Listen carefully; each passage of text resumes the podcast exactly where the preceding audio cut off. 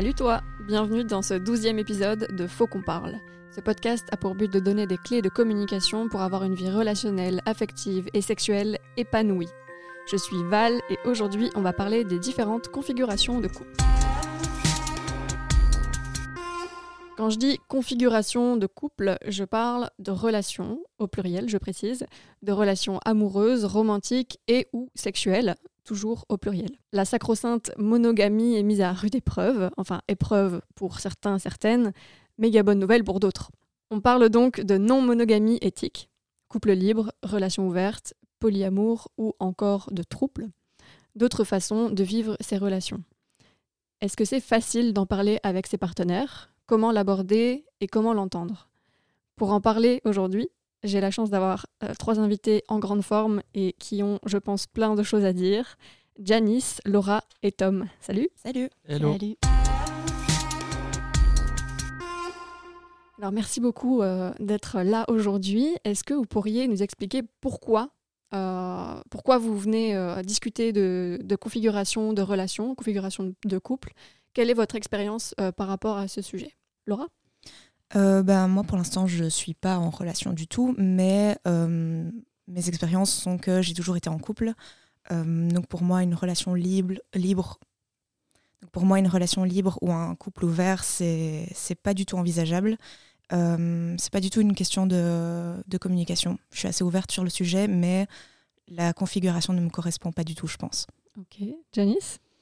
Alors, euh, moi, ça fait euh, longtemps que je pensais à, au couple non exclusif. Et là, euh, je suis, euh, c'est la première fois que je suis dans une relation où vraiment on, on applique, euh, on applique ça. Et euh, donc voilà, c'est pour venir parler un peu, partager mon expérience. Trop bien. Merci. Et moi, euh, ça fait 5-6 ans que je suis non monogame, euh, plus précisément anarchiste relationnel. Euh, et donc, euh, bah, j'ai beaucoup de facilité à parler de ça de manière générale, euh, avec mes amis, mes partenaires, etc. Donc, euh, c'est pour ça que je suis là. Super, merci beaucoup. On a déjà entendu euh, trois termes différents. Laura, tu parles de couple. Janice, tu as parlé de relations non exclusives. Et Tom, d'anarchisme relationnel. Est-ce que tu peux expliquer ce que, ce que tu veux dire par là? Alors pour moi, l'anarchie relationnelle, c'est l'application de l'anarchie politique, mais au relationnel, donc euh, avec euh, ses valeurs principales qui sont euh, la liberté, le respect de l'autonomie, le refus de la notion de propriété, de pouvoir sur les autres, de hiérarchie, etc. Et donc on va appliquer tous ces principes, mais aux relations. Donc ça peut être une relation non exclusive, par exemple? A priori, c'est plutôt non exclusif, oui. Comment est-ce qu'on amorce euh, le sujet avec son, sa ou ses partenaires? Peut-être d'abord avec son ou sa partenaire dans un premier temps. Janice? Moi ici, avec euh, ma relation actuelle, en fait, ça, a été abordé avant même euh, qu'on décide de se mettre en couple. Donc c'était, c'était en fait une des conditions à la mise en couple. C'était, ben, en fait, il faudra que ce soit un couple ouvert pour qu'on puisse se mettre en couple. Donc ça a été vraiment abordé dès le début. Euh, mais sinon, dans mes relations précédentes où ça a été abordé, ça vient un peu comme ça. Moi, moi j'ai jamais eu euh, besoin d'avoir la discussion. Donc euh, c'était à chaque fois un sentiment de bah, c'est un peu ce dont on a envie en fait tous les deux et du coup discutons-en et j'ai jamais eu la, la discussion à avoir. Donc c'était plutôt une discussion avec toi-même avant pour pouvoir savoir ce que tu voulais. Et c'était pas une discussion du coup avec un partenaire ou une partenaire, c'était vraiment avant même d'avoir euh, quelqu'un quoi. Ouais, c'est ça. C'est plus euh, est-ce que ça me correspondrait? Et alors, ben, quand je suis arrivée dans une relation où je sentais que ça pouvait être appliqué, du coup, il y a eu la discussion et, euh, et ça s'est fait quoi. Tom, est-ce que tu te reconnais là-dedans ou pas?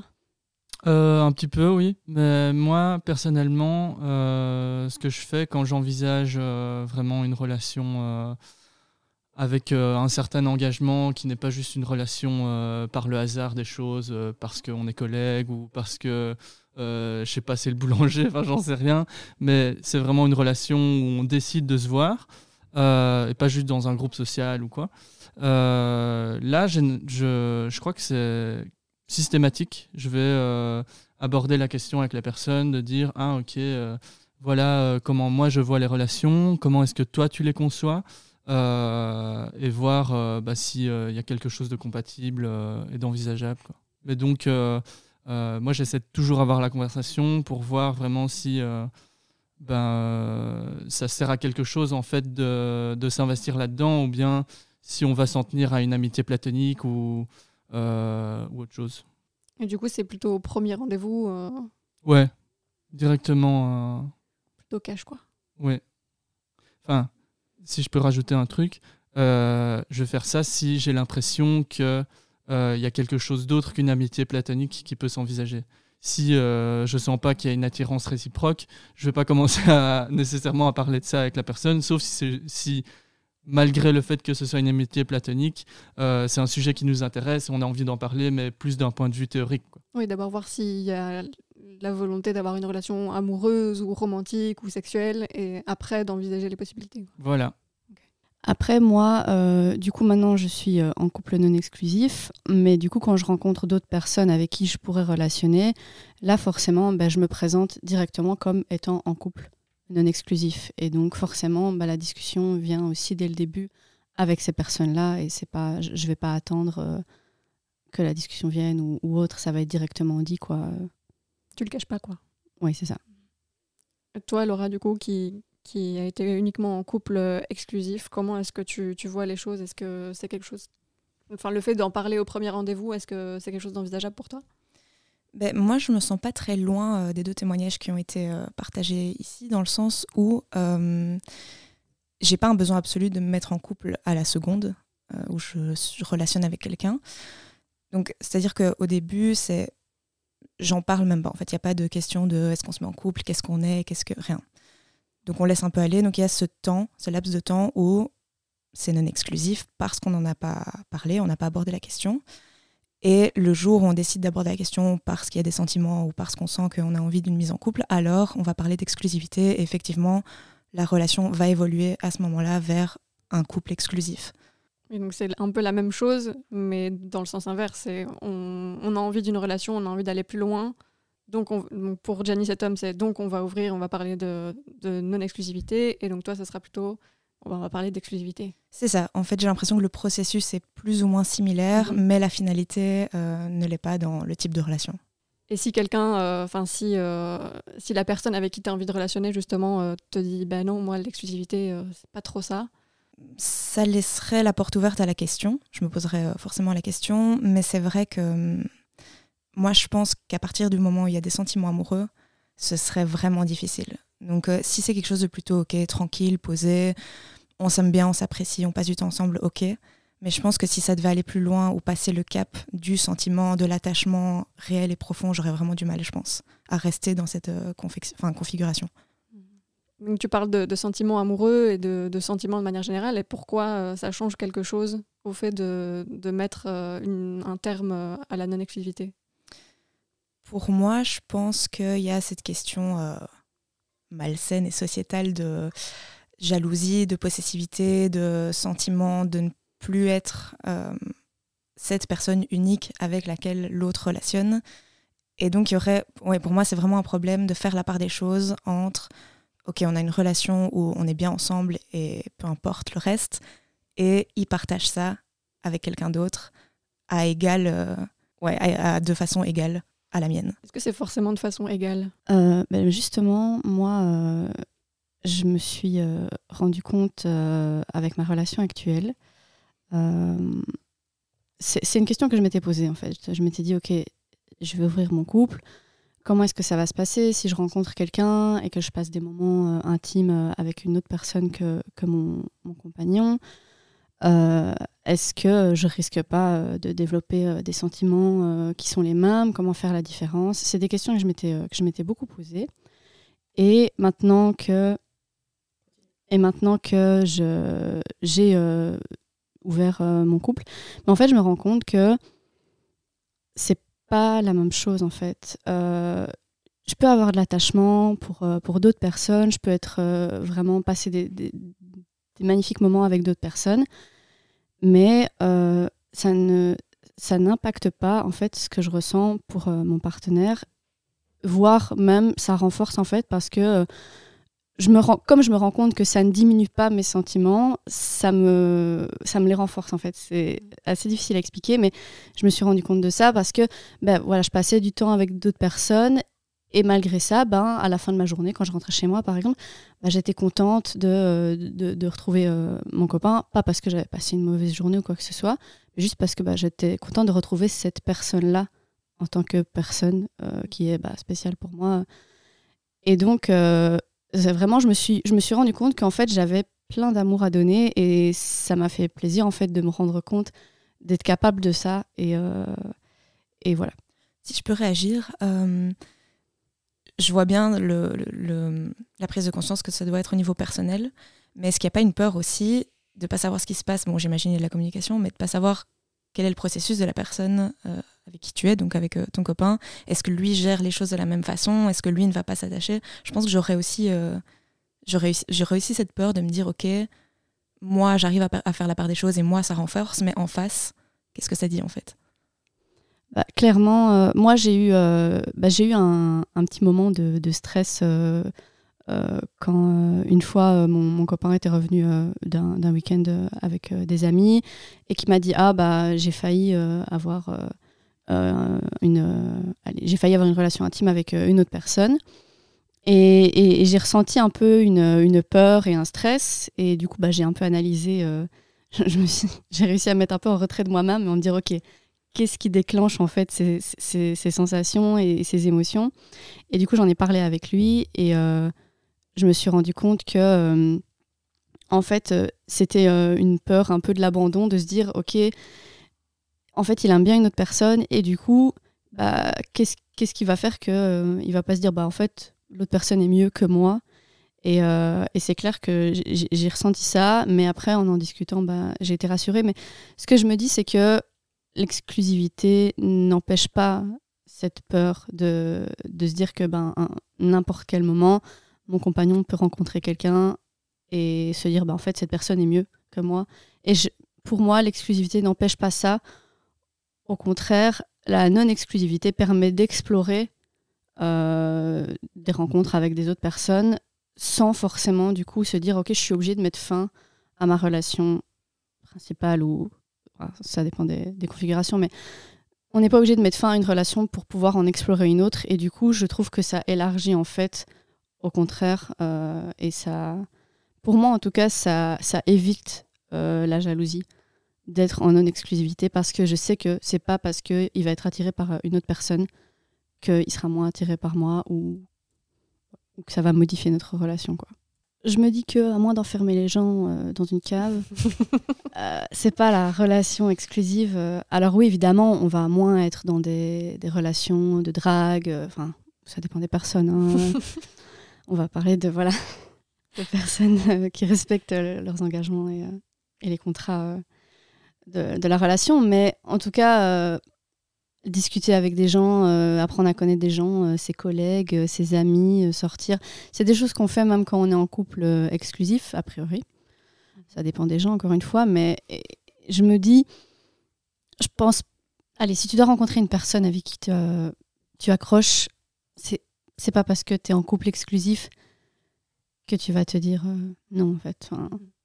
Après, peut-être, hein, c'est possible que ça mette des barrières, euh, mais, mais ça, tu peux les mettre. Euh, moi, je suis en couple non exclusif au niveau allez, sexuel, on va dire, mais en termes de romantique et de sentiments et tout, je suis pas dans du polyamour. Et donc, moi, c'est pareil, en fait, je je suis sur un couple ouvert, mais je vais pas. vais pas commencer à tomber amoureuse euh, d'autres personnes ou quoi. Je peux avoir des, sentiments très forts pour d'autres personnes, mais tout comme je peux avoir pour des amis, au final. Euh, mais donc, euh, oui, pour moi, c'est un peu se leurrer que de, de se dire je suis en sécurité parce que je suis en couple exclusif. Je pense que les personnes qui ont envie de tromper, elles vont tromper, et les personnes qui, qui doivent rencontrer d'autres personnes, elles vont les rencontrer. J'ai l'impression que c'est ouais, juste une norme qu'on se met, mais je sais pas si dans les faits, vraiment. Bah, moi, je voulais juste dire que j'avais l'impression que je vivais les choses de manière assez similaire euh, à Janice. C'est pas parce que je vais commencer à relationner avec quelqu'un que euh, je vais me mettre à moins aimer les autres ou euh, être moins attirés ou leur accorder moins d'importance. et je pense que le fait de se rendre compte de ça pour soi, ça peut aussi ça peut être aussi quelque chose de rassurant de se dire, un, si moi je vis ça comme ça, bah, si euh, l'un ou l'une euh, de mes amis avec qui je relationne rencontre d'autres personnes, euh, c'est très probable que Yel va vivre les choses de manière similaire et pas se mettre à moins m'aimer ou me trouver moins important ou quoi. Par contre, oui, sur le, le, fait d'être monogame et de mettre des barrières, je pense que ça dépend vraiment des personnes. La majorité des gens trompent. Euh, il y a des estimations qui vont jusqu'à 70% euh, de tromperie. Euh, mais du coup, on peut se dire que voilà, il reste quand même 30% de gens qui sont capables de se discipliner et de se dire bon bah je suis monogame, vraiment dans ma tête, j'envisage personne d'autre sexuellement. Je pense que c'est possible, mais c'est pas la majorité. Quoi. Dans la tête ou en pratique Parce que dans la tête, c'est possible. Enfin, oui, dans, pour moi, ça se passe d'abord dans la tête et ensuite on applique. Euh, oui, ce qu'on ce qu'on s'est fixé théoriquement dans la tête, on, on, le met dans la pratique, évidemment. Mais du coup, pour moi, ces 30%, c'est pas la monogamie qui va les pousser euh, à, à, être euh, fidèles ou quoi, c'est juste que ces 30%-là sont des personnes qui ont envie d'être fidèles, mais enfin, j'ai pas l'impression que ce soit la barrière de la monogamie qui, qui pousse, c'est juste que ces personnes-là ont envie de relationner avec une personne parce que sinon, les chiffres ne seraient pas, seraient pas tels. Quoi. Ouais, et c'est possible parce qu'en plus, euh, on peut même euh, être trompé en étant non monogame. Donc, euh, tu peux développer? L'engagement dans la non-monogamie est différent, mais il y a toujours un engagement. Il y a des choses avec lesquelles on est d'accord et d'autres non. Et a priori, on est transparent sur ce qu'on fait. Évidemment, il y a des gens qui préfèrent ne pas savoir. Par exemple, hein, si, si, par exemple, je vais prendre un exemple, euh, on imagine un, couple euh, ouvert, où c'est la relation principale, et quand ils vont avoir des relations sexuelles avec d'autres personnes, ils veulent pas le savoir. Ça, c'est un, exemple. Euh, mais ça pourrait être l'accord inverse. Ils veulent savoir, ils veulent tout savoir. Et une tromperie, par exemple, dans cette configuration, ce serait bah, de ne pas le dire, de le cacher à l'autre. alors qu'ils sont d'accord pour la non-exclusivité sexuelle, mais pas pour euh, le, cacher. Mhm. Et donc, il y a moyen d'être infidèle euh, euh, tout en étant non monogame de manière consentie. Mhm. Justement, Janice, tu parlais de contrat tout à l'heure. Est-ce que du coup, c'est une, une discussion que vous avez eue dès le début ou est-ce que c'est au fur et à mesure vous avez décidé de mettre des règles? Il y a eu une discussion quand on a décidé de, de relationner comme ça. Et on, s'est dit qu'on allait rester ouvert euh, bah, à l'expérience, en fait, comme c'était la première fois pour, euh, pour nous deux, de se dire bah, on, met, on met des règles en place qui sont dans la théorie pour nous les bonnes, mais euh, en laissant la porte ouverte à des modifications si besoin, selon ce, ce que chacun vit, en fait. Donc, et oui, je, rejoins, je rejoins Tom sur bah, la, fidélité, enfin les possibilités d'être trompé quand on est en couple ouvert, c'est, finalement pour moi c'est un non-respect du contrat c'est comme euh, bah, c'est une tromperie. Euh, c'est une tromperie puisqu'on a consenti à un contrat spécifique au final et donc s'il n'est pas respecté, on, est trompé. C'est comme dans les relations exclusives, c'est juste que les termes du contrat sont pas les mêmes au final, mais c'est le même principe. De, on, consentit à un certain type de relation et du coup c'est pas la porte ouverte à, faire n'importe quoi, euh, n'importe comment. Est-ce que vous avez vraiment fait un contrat et que vous avez signé? Je suis très curieuse. euh, oui, on a fait un pacte du sang. non, non, il n'y a pas eu de, contrat signé euh, parce que on, se fait confiance et on a une bonne mémoire relativement. Mais ça aurait pu. Relativement. J'aurais fait ça. Il y a des personnes avec qui, des personnes que j'ai fréquentées dans, dans, le passé avec qui j'aurais fait par écrit, par exemple. Parce qu'ils ont une mauvaise mémoire. Parce que c'est des cons. Mais Tom, comment, comment ça se passe du coup dans, dans tes différentes relations Est-ce que vous vous mettez des règles aussi? Euh, ben, euh, c'est comme Janice a dit, hein, c'est en fonction de comment les gens euh, vivent les choses à un temps T. Il n'y a pas des règles figées dans le marbre pour tout le monde. Il y a des gens qui sont plus insécures par rapport à certaines choses, d'autres par rapport à d'autres. donc il faut juste adapter en, fonction des personnes. On en discute on se dit, ok, euh, ça par exemple, ce que tu as fait à ce moment-là, ce que tu m'as dit ou ce que tu m'as raconté ou que sais-je, euh, ça m'a mis en insécurité. Est-ce qu'on pourrait mettre euh, quelque chose en place pour rendre les choses plus faciles Et voilà, et, on avise à partir de ça. quoi. Je dirais que la seule règle, en fait, qui est vraiment indiscutable, c'est le consentement. Quoi. Et pas que sexuel, vraiment, comme Janice a dit, on consent à un contrat, on consent à des, conditions dans lesquelles on va être en relation. Et donc, c'est ça le, le truc qui est vraiment indiscutable. Mais du coup, moi j'ai une question euh, pour, euh, pour Laura parce que j'ai l'impression qu'il y a moins ces, ces, contrats quand on est dans une relation euh, exclusive parce que genre ils sont censés être implicites et genre j'ai l'impression que c'est genre logique pour la société que quand on est en couple exclusif il y a telle telle règle. Mais du coup est-ce que tu as des discussions de ce type-là? Genre, euh, par exemple, embrasser, c'est tromper. Tu vois, ce genre de, de truc où, mettre des balises de à quel moment est-ce que je suis trompée, à quel moment est-ce que tu as ça du coup? Mmh, J'ai pas ça parce que, comme tu dis, c'est assez implicite. Et je pense que tromper dans, dans, dans, une relation où les deux partent du principe que ça va être exclusif, c'est euh, partager l'intimité que tu peux avoir avec quelqu'un. Et donc, ça comprend relations sexuelles, embrasser, euh, ce genre de trucs. Après, euh, je pense que ouais, c'est assez implicite et que du coup, il n'y a pas besoin de faire un espèce de. N'y a pas besoin de répertorier. C'est assez évident quand tu parles de relations exclusives, je pense, en tout cas à mon niveau et au niveau de tous les partenaires euh, que j'ai déjà eu avec lesquels j'ai déjà été en couple. C'était assez évident. Il n'y a pas eu ce truc de OK, mais ça, ça, d'accord. Enfin, c'était assez évident dès le début, en fait, à partir du moment où on a décidé de se mettre euh, en couple. Mais euh, ouais, quand, quand, on pense à tromper, on pense souvent au sexe ou euh, à s'embrasser, etc. Mais par exemple, ça pourrait être un... Moi, je pense à une, à une histoire que j'ai entendue, mais du coup, je vais en parler de manière très vague. Mais imaginons, il y a un truc qui te préoccupe euh, mais t'as pas nécessairement envie, alors que ça ne concerne pas ton ou ta partenaire, mais t'as pas nécessairement envie d'en parler à cette personne, et tu vas en parler, te confier à une autre personne. Euh, je sais que ça, c'est possible que du coup, le ou la partenaire se sente trompé, quoi, se, se disent Ah, mais non, mais c'est à moi que tu dois parler de ça, euh, de tes soucis et tout. donc, toi, tu t'en penserais quoi de ça? Est-ce que c'est. Il faut en discuter, dire Ah non, c'est moi ton, ton ou ta confidente euh, ouais, moi je me retrouve pas du tout là-dedans. C'est pas du tout euh, une dictature quand même.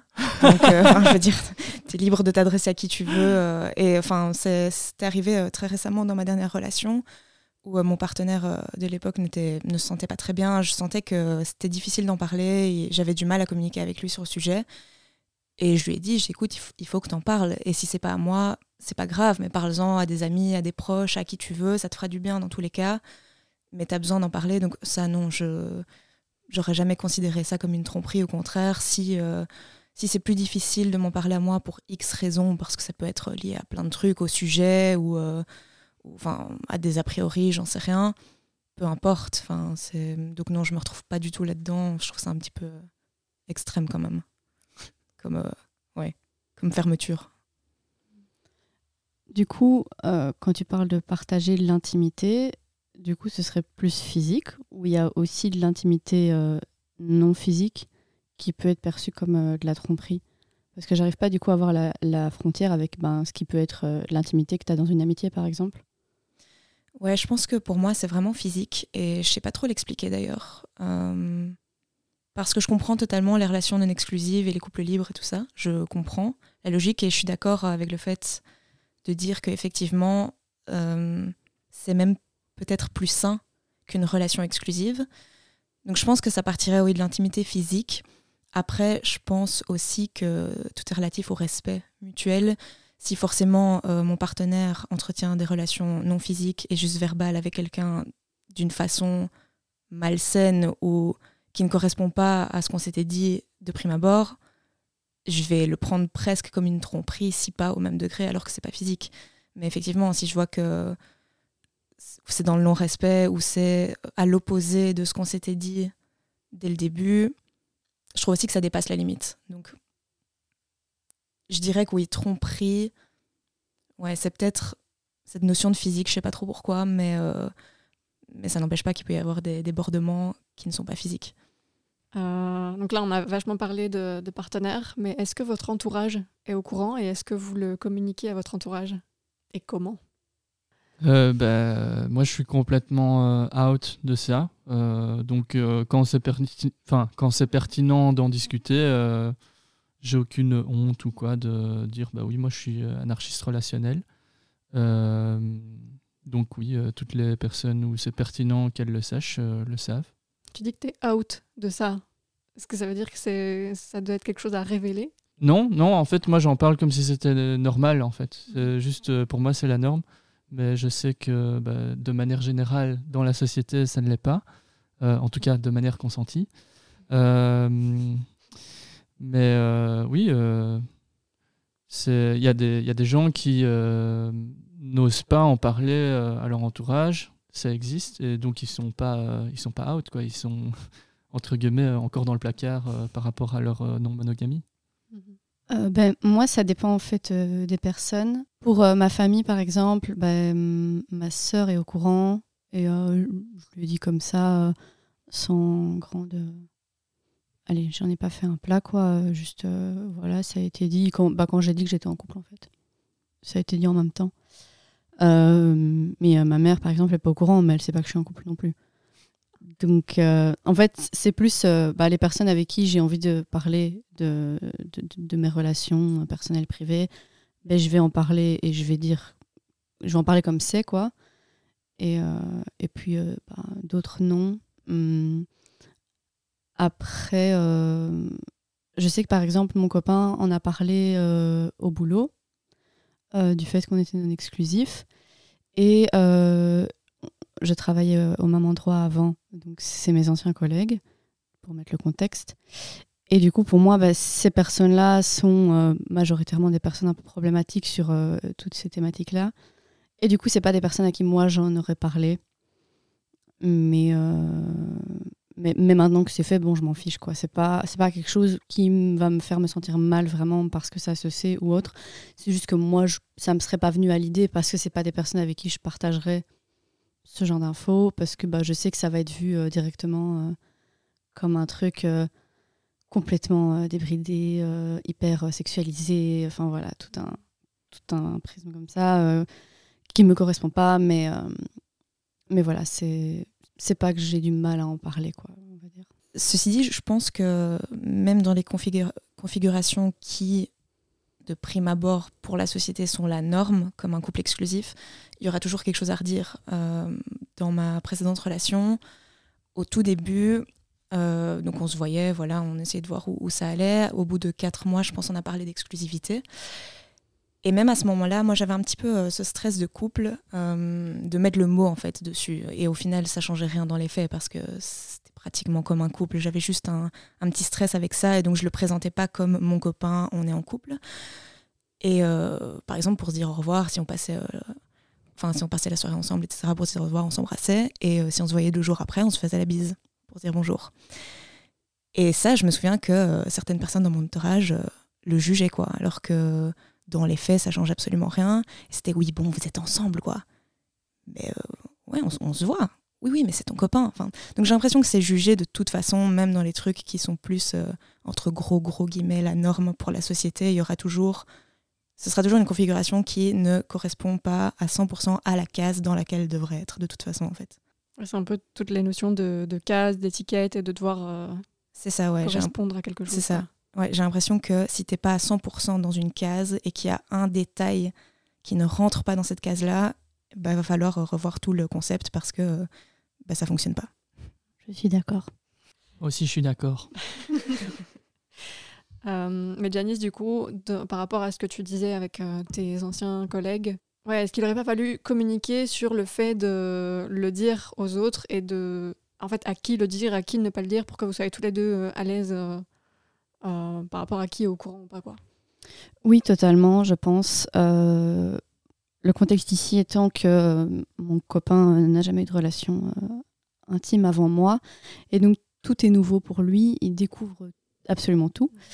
Et donc, forcément, ces trucs de bah, d'en parler, à qui on en parle, comment on en parle, etc. Pour lui, parce que du coup, j'en ai parlé avec lui après, hein, je lui ai dit, bon, bah, moi, je j'aurais pas forcément dit ça à cette personne problématique, homophobe, sexiste, raciste. Bon, ah, c'était pas le public. voilà, il y a eu la discussion derrière et, euh, et, il a très bien compris. Mais lui, sur le moment, ne s'est pas rendu compte. En fait, pour lui, du coup, vu que c'est la première fois qu'il relationne, il relationne de cette manière, bah, pour lui, c'est la norme, en fait, forcément. Euh, et du coup, il n'a pas eu cette notion-là de comment, ça va comment ça va être interprété par les autres.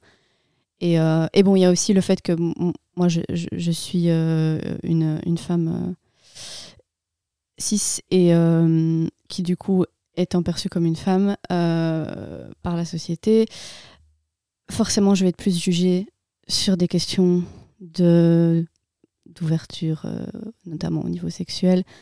Et donc lui, il n'a pas ce, cette, euh, cette vision-là de se dire il faut être prudent en fait à qui on parle de sexualité, les images qu'on met dans la tête des gens. Voilà, il c'est tout un pan que lui n'a pas pris en compte forcément parce que voilà, homme cis vision homme 6 Et donc, euh, voilà, je lui en veux pas parce que le contexte est là euh, et on, en a discuté après. Mais clairement, oui, on aurait dû en parler avant en fait. Euh, d'autant plus que je connaissais les personnes. C'est pas non plus comme s'il en avait parlé à ses amis proches, par exemple. Ou là, c'est différent. Là, c'était des anciens collègues. Tu peux expliquer ce que tu veux dire par femme cis et homme cis? Oui, donc je suis une femme cisgenre, donc ça veut dire que mon sexe biologique correspond euh, au genre qui m'a été assigné euh, à la naissance. Et euh, homme 6, pareil. Donc j'entends que c'est facile d'en parler, mais le fait de l'entendre pour la première fois, comment ça s'est passé pour vous? Ben, Du coup, moi, la première fois qu'on m'a proposé d'ouvrir mon couple, c'était il y a quelques années maintenant. Et c'était avec mon premier euh, copain, donc euh, que j'avais rencontré euh, vers mes 15 ans. Et donc on était ensemble depuis 3 ans, 3 ans et demi. Et en fait, bah, ça n'allait plus. Et donc on était en phase de bah, on va se séparer en fait. Et, et notamment, moi, une des raisons, mais c'était pas la raison principale, mais une des raisons de la séparation, c'était que je sentais que j'avais envie d'avoir des expériences autres, puisque je n'avais connu que, cette personne-là. Et du coup, en fait, il a amené cette ouverture de couple comme euh, une façon de, sauver le couple et d'éviter euh, la rupture, en fait. C'était euh, non, mais on peut ouvrir le couple, comme ça, on, reste ensemble.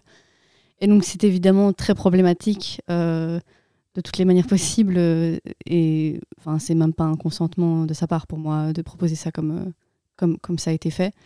Et donc là, vraiment, j'ai balayé l'idée d'un revers de, de la main parce que c'était pas du tout adapté et pas du tout ce que je voulais à ce moment-là.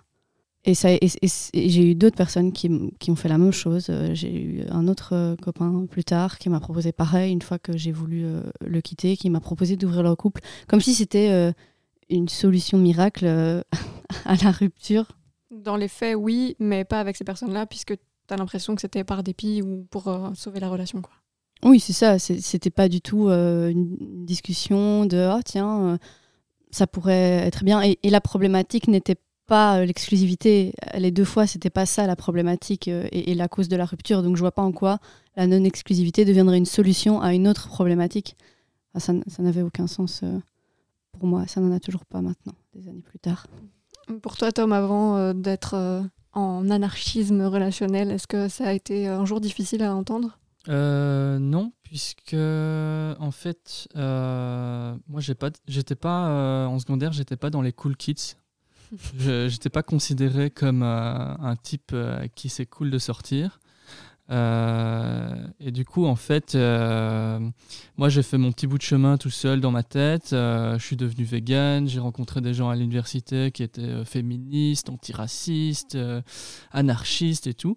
Et c'est en fait en réfléchissant à tous ces mouvements et principalement en faisant une synthèse de féminisme, anarchie et sex-positivité, à un moment, je me suis dit, ah ouais, mais non euh, avant, quand j'avais 17 ans, je me projetais à fond dans un couple monogame, même avec des enfants et tout.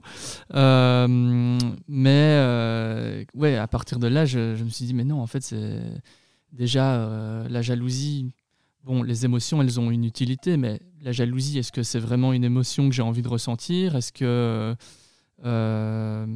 j'ai envie d'être possessif vis-à-vis des personnes avec qui je suis en relation? Euh, et donc, suite à tous ces, ces questionnements, euh, bah, je me suis dit oui, bah non, en fait, euh, je vais être non monogame. mais je ne me suis pas lancé immédiatement. J'ai d'abord vraiment mûri mon questionnement dans ma tête. Et puis à un moment, je me suis dit, ouais, allez, je suis prêt. Et je me suis inscrit sur un site de rencontre. Et là, j'ai commencé à rencontrer des gens, mais du coup, c'était déjà de base, boum, je suis non monogame, et euh, c'est pas quelqu'un d'autre qui va me dire, ah, on est en couple, est-ce qu'on ouvrirait le truc? Donc, euh, c'était, euh, moi, j'étais à l'initiative tout le temps, et en face, euh, soit j'avais une personne qui avait toujours été monogame et puis qui me rencontrait et me disait Ah, bah ok, je veux bien tester ça. Ou bien une personne qui était déjà non monogame et du coup, on relationnait de manière non monogame. Tu as parlé de sex positivité. Est-ce que tu peux expliquer ce que c'est? Pour moi, c'est un, mouvement qui cherche à aborder la sexualité de manière positive, hein, comme le nom l'indique mais euh, c'est notamment euh, en replaçant vraiment euh, le consentement au centre. et donc, qu'il y ait beaucoup plus de discussions là-dessus, que ce soit beaucoup moins dans l'implicite. Et, mais en gros, c'est un mouvement qui, fait la promotion du consentement et de la communication positive autour de la sexualité. Est-ce que du coup, ça veut dire que tu n'as jamais été en couple exclusif de ta vie? Tu as toujours eu des relations non monogames? J'ai été une fois en couple avec une meuf avec qui je m'entendais pas du tout euh, pendant une semaine euh, quand j'avais 16 ou 17 ans. Puis je suis parti en vacances et quand je suis revenu, elle m'avait trompé avec un de mes meilleurs amis. yes. Voilà. Et depuis, t'es en Mais et depuis, euh, du coup. Bah, ça m'a pas traumatisé. mais c'était pas. Enfin, pour moi, c'est comme si ça comptait pas parce que bon, c'était juste une semaine, on n'avait rien en commun. Pour toi, Laura, du coup, si tu devais euh, être amenée à l'entendre, tu penses que ça te ferait quoi? Ben, je pense que l'entendre, c'est pas un problème, parce que je suis assez euh, ouvert d'esprit sur tous les sujets. Et puis, euh, dans mon entourage, j'ai des amis aussi qui sont en couple libre ou peu importe. Donc, on aborde souvent le sujet, la communication est assez facile et je comprends sur plein de points. mais je pense que arriver à l'appliquer, c'est vraiment être déconstruit à plein de niveaux. Et je pense que je ne le suis pas encore pour l'appliquer. Donc à mon avis, je suis à mi-chemin. Donc l'entendre, c'est OK et euh, aucun problème. Et je suis ouverte à la discussion. Et si je rencontrais quelqu'un qui me proposait euh, d'être dans ce genre de relation, il y aurait très certainement une conversation sur le sujet. Ce ne serait pas fermé tout de suite. Mais c'est vrai que l'appliquer, je pense que pour l'instant, j'ai plus de mal parce que ça suscite chez moi certaines peurs, certaines angoisses que j'arrive pas encore à gérer et qui sont très certainement euh, pas du tout liées en fait à mes relations de couple. C'est soit à mes expériences euh, amoureuses passées, soit à des situations familiales, enfin bref. Donc je pense que je suis pas assez déconstruite à ce niveau-là pour pouvoir appliquer sereinement euh, ce genre de situation, ce genre de, de relation et que forcément ça, ça, va créer chez moi des, des situations où je ne serai pas épanouie de toute façon. Donc je pense que c'est plus ça mon problème actuel euh, que de l'entendre qui euh, parce que voilà comme euh, je disais tout à l'heure je, je, comprends sur plein de points et je pense même que c'est très certainement plus sain qu'une qu'une situation où on met des barrières mais voilà j'en suis pas encore à ce stade actuellement est-ce que du coup si tu es en relation avec quelqu'un et que ça se passe trop bien et que la personne elle te dit ben moi j'ai besoin d'ouvrir est-ce que du coup tu penses que tu préférerais arrêter la relation alors qu'elle se passe super bien parce que ce serait trop dur euh, d'ouvrir? Je réfléchis sur la notion de relation qui se passe trop bien parce que j'ai du mal à, concevoir. Mais euh, effectivement, je... je pense que le problème principal peut-être du fait que j'arrive pas à ouvrir, c'est très certainement le manque de confiance. Et donc, je pense que si hypothétiquement j'avais une relation où la confiance est à vraiment 100%, je mets ma main à couper et que cette personne me respecte totalement et euh, à tout niveau, je pense que ce serait pas impossible. Effectivement, ce serait plus difficile, enfin, ce serait plus horrible en fait d'arrêter la relation avec quelqu'un que tu aimes profondément, avec qui ça se passe parfaitement, que d'envisager la possibilité d'ouvrir. Donc, je pense que euh, dans cette configuration qui me paraît utopiste, ça viendrait. Euh, la possibilité d'ouvrir viendrait peut-être plus facilement, effectivement. Ok. Du coup, si ça a été euh, petit à petit votre réflexion par rapport à l'ouverture de couple, comment ça s'est passé? Est-ce que vous vous êtes renseigné sur le sujet?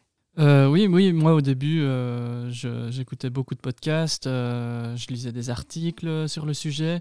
D'ailleurs, il y en a un que j'adore qui s'appelle la brochure sur la, qui s'appelle La brochure contre l'amour euh, sur le blog euh, Info Kiosque et que je recommande euh, à toutes les personnes avec, qui j'ai envie de relationner ou, non d'ailleurs et que j'ai lu bien cinq ou six fois.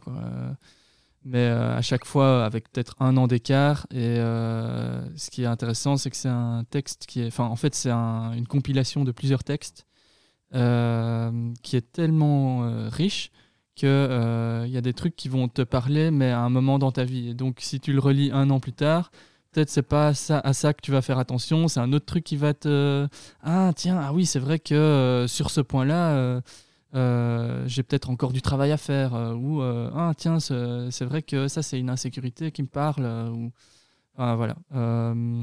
mais j'ai l'impression que là, peut-être la dernière année ou les deux, trois dernières années, euh, j'ai peut-être un peu moins tendance à, faire ça parce que euh, j'ai l'impression que je suis en train de me stabiliser pas mal dans ma manière de concevoir les relations et d'avoir quelque chose de euh, enfin, d'assez robuste et qui se tient bien et qui me convient bien. Donc j'ai peut-être un peu moins tendance à faire ça ces, derniers temps. moi, je me suis pas du tout renseignée sur le sujet au, début. Je me souviens que donc, euh, quand j'étais beaucoup plus jeune, euh, que j'étais adolescente, pour moi, euh, j'ai toujours eu cette. Allez, j'ai toujours su que ça existait, mais pour moi, c'était un peu plus. genre la non-exclusivité, pour moi, c'était déjà c'était exclusivement sexuel. J'envisageais pas autre chose. Pour moi, c'était forcément bah, des couples ouverts qui faisaient des plans à trois ou ce genre de choses si j'avais regardé du porno, ça aurait été une catégorie euh, porno dans ma tête. Mais euh, donc, ouais, c'était quelque chose qui était exclusivement sexuel.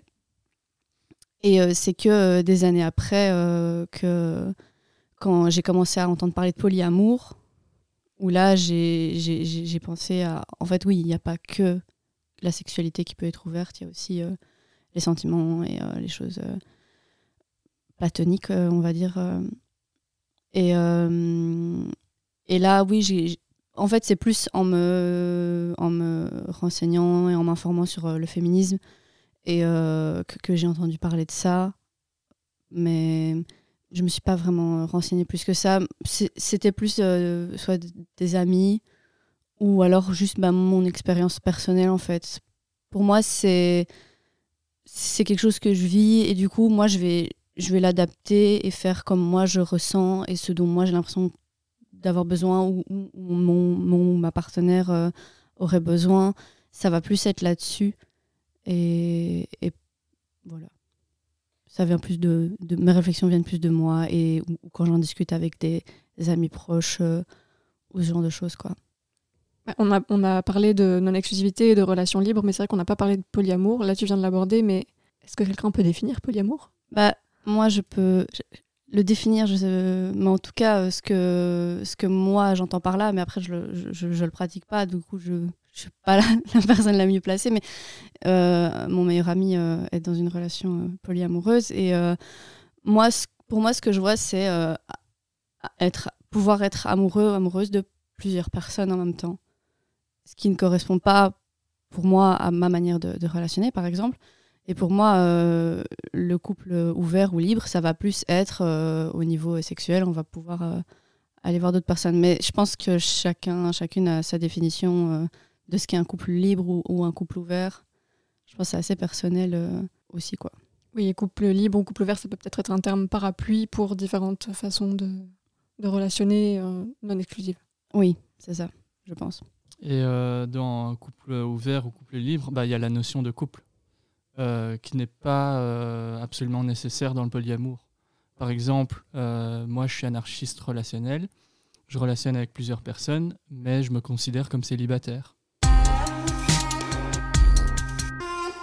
Qu'est-ce qui se passe si on n'a pas ce genre de discussion ou euh, si euh, l'autre personne n'a pas su en parler ou si ça arrive pas tout de suite, ça arrive après? Parce que si on est dans une relation de couple exclusif mais qu'en fait on veut une relation libre, un couple libre avec des grosses guillemets Moi, je pense que dans toute situation, à partir du moment où il n'y a pas de communication claire, peu importe le moment, ça va imploser à un moment donné.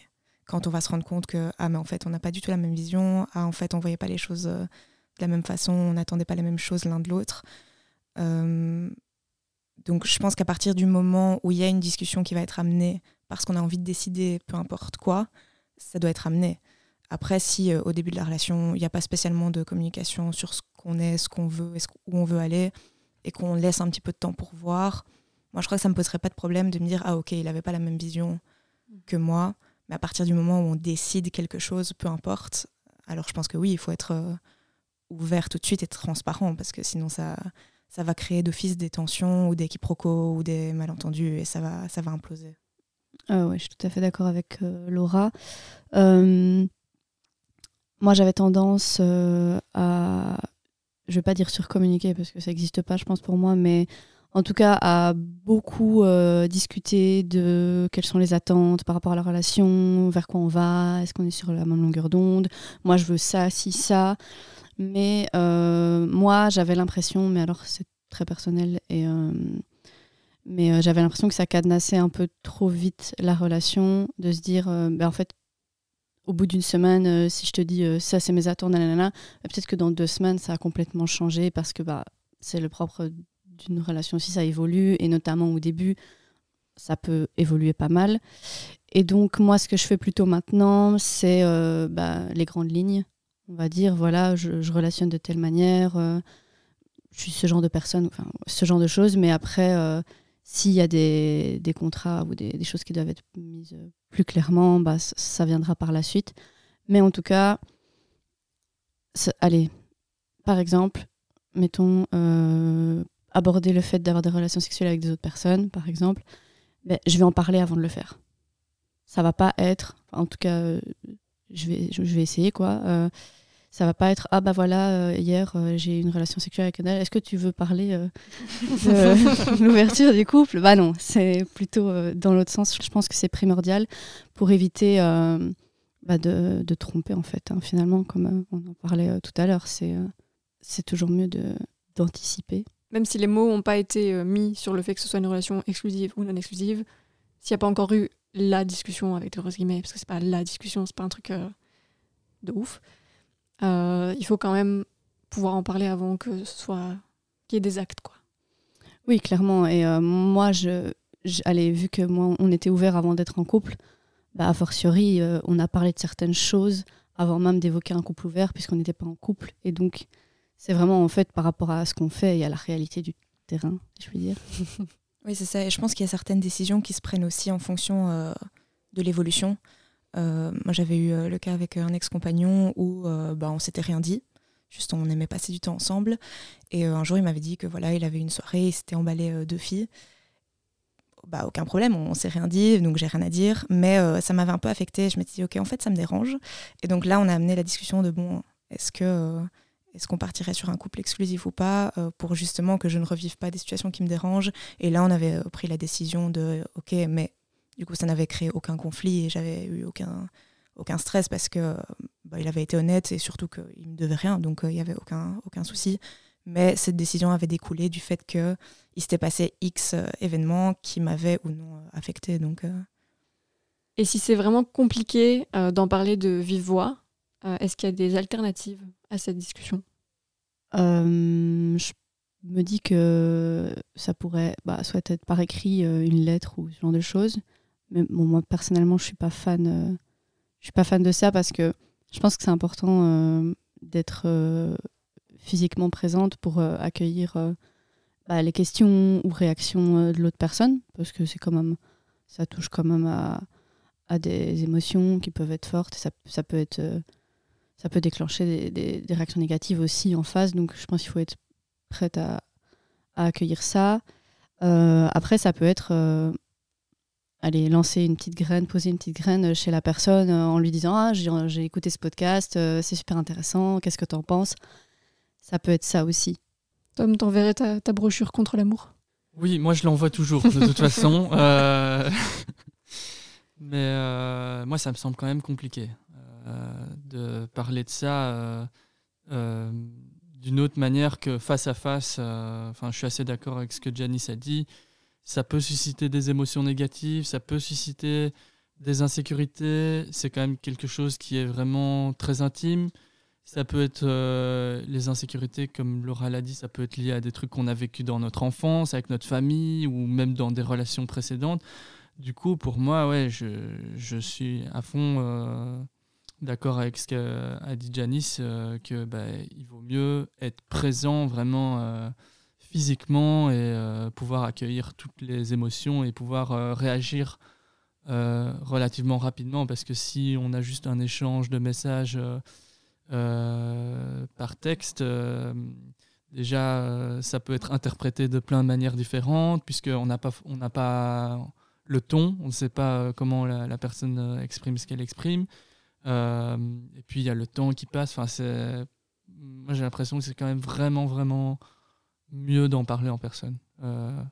Si c'est pas face à face, ça peut engendrer des craintes. Et... Oui, oui. Et tout un tas de questionnements qui pourraient être résolus en 30 secondes de conversation. Quoi. Euh, oui, je suis assez d'accord. Je pense qu'il y a des sujets euh, qui ne s'abordent que face à face. À mon avis, c'est un peu la même chose que de se faire larguer par texto. Ne faites pas ça en fait. je pense que ça vaut la peine de discuter. Et oui, c'est ça, comme disait euh, Tom, ça peut être mal interprété alors que le ton euh, n'est pas du tout euh, n'est pas du tout mauvais ou peu importe. je pense que et puis montrer aussi qu'on prend le temps d'en discuter, c'est quand même c'est quand même important. Et je pense que de toute façon, même si ça crée des insécurités, ça ne pourra jamais tourner au vinaigre si on est face à quelqu'un qui a envie de vous écouter en fait. Donc euh, je suis complètement d'accord. Et en plus, euh, bah, oui, voilà, j'imagine que cette question, elle vient du fait qu'il bah, y a beaucoup de gens qui ont peur d'avoir ce genre de conversation, qui se disent euh, si ça se fait, ça va changer quelque chose à ma relation, on va se rendre compte qu'on veut pas la même chose ou quoi. Bah, déjà, se rendre compte qu'on veut pas la même chose, c'est une chose positive, puisque ça permet d'ensuite éventuellement modifier la relation pour avoir quelque chose où ça, correspond euh, aux envies des deux et trouver un compromis ou faire des concessions. Mais en plus, euh, moi, je trouve que le fait de se rendre compte qu'on est capable d'avoir ce genre de conversation vraiment euh, profonde où on va aller fouiller des émotions, etc., et être à l'écoute l'un et l'une de l'autre, bah, en fait, pour moi, ça renforce une relation. Donc, moi, je vais vraiment encourager les gens à, avoir ce genre de conversation s'ils ne l'ont pas encore fait. Surtout que c'est pas euh, gravé dans le marbre, c'est pas parce que tu viens avec une proposition ou une idée de voilà j'ai pensé que que forcément ça va être d'application tout de suite. Enfin, je veux dire, euh, ça, ça, amène juste une conversation et un dialogue. Ça n'amène pas forcément une prise de décision au moment T. Euh. Mhm. C'est le moment de l'épisode où je vous demande de résumer en une phrase ce que vous retenez de cet épisode. Moi, je vais commencer comme ça. Personne ne me pique mon idée. je l'ai dit en premier. Euh, ça va être très bateau, très facile, mais euh, la base de la base, la communication, c'est la clé. Merci Janice. C'est tout pour moi. Moi, je vais rebondir euh, sur ce que Janice vient de dire. Et du coup, c'est la communication, mais pour, dans quel objectif? Ben, Pour assurer le consentement de tout le monde tout au long de la relation, peu importe la, la forme qu'elle prend. Moi, je dirais que chaque relation, peu importe sur quel mode de fonctionnement elle est basée, aura toujours sa propre complexité, indépendamment de, des dictats extérieurs. C'est pour ça que j'ai dit ma phrase en premier.